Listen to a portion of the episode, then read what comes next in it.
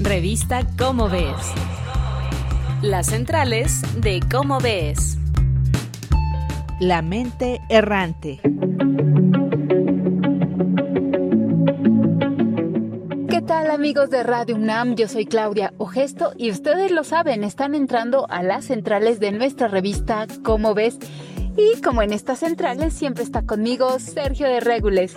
Oye, el tema de hoy es un temazo Estoy segura que a todos los que nos están escuchando nos ha pasado cómo a través de nuestra maravillosa imaginación casi siempre no estamos en el presente.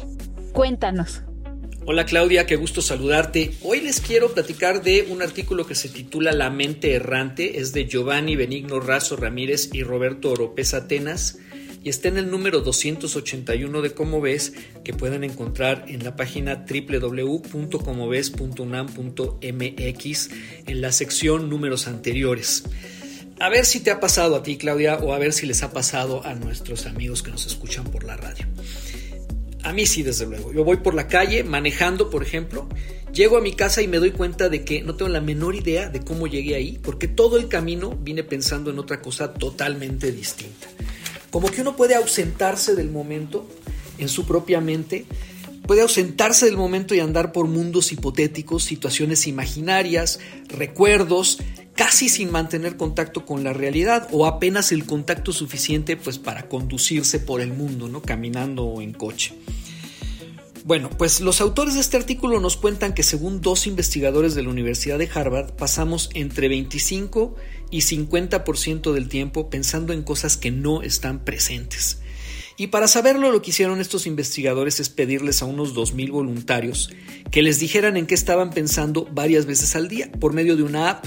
Entonces la app se encargaba de mandarles recordatorios al azar a distintas horas del día para que los participantes mandaran en qué estaban pensando y registraba las respuestas y a partir de analizando los datos, digamos, los investigadores después se dieron cuenta de que este era el porcentaje de tiempo que pasábamos en mundos imaginarios.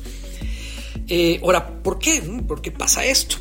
Bueno, uno puede pensar que esta posibilidad de abstraerse y de tener una especie de realidad virtual intracraneal, digamos, para simular situaciones, es una ventaja, que lo hacemos por una buena razón, ¿no? Digamos, eh, el poder recordar el pasado para usarlo en nuestra vida presente y predecir o anticipar lo que pueda pasar proyectándonos al futuro en nuestra imaginación nos sirve para simular la realidad y así estar mejor preparados, digamos. Pero según los investigadores, pese a este posible beneficio que pueda tener nuestra capacidad de proyectarnos mentalmente en el tiempo y de divagar, eh, también puede tener un costo emocional. Y en concreto, parece que si al divagar tenemos, tendemos más a remontarnos al pasado, esto está asociado con un estado de depresión, no quiere decir que uno a fuerzas esté deprimido, pero sí que hay una cierta relación entre estar deprimido y tender a proyectarse más al pasado. Y al revés, al futuro, si nuestras ensoñaciones nos llevan más bien hacia adelante en el tiempo, esto se asocia con estados de ánimo más positivos, aunque no todo es tan bonito como parece, porque desde luego la preocupación por el futuro también puede causar ansiedad. La ansiedad es básicamente una sensación de miedo de lo que puede pasar, entonces cuidado con también las divagaciones muy frecuentes al futuro. Los autores del artículo nos explican qué son en sentido médico tanto la depresión como la ansiedad, y esta es una parte muy útil del artículo, pero esta sí voy a dejar que la descubran leyéndolo en el número 281 de cómo ves. Pero los autores también nos dan pistas para ayudarnos a no dejarnos dominar por estos estados de ánimo. Concretamente proponen forzarnos un rato cada día a ponerle toda nuestra atención al aquí y a la hora, por lo menos durante unos cuantos minutos al día. Nuestra mente tiene el superpoder de proyectarse al pasado y al futuro, pero un exceso de viajes en el tiempo mentales puede ser dañino, esa es la conclusión de este artículo.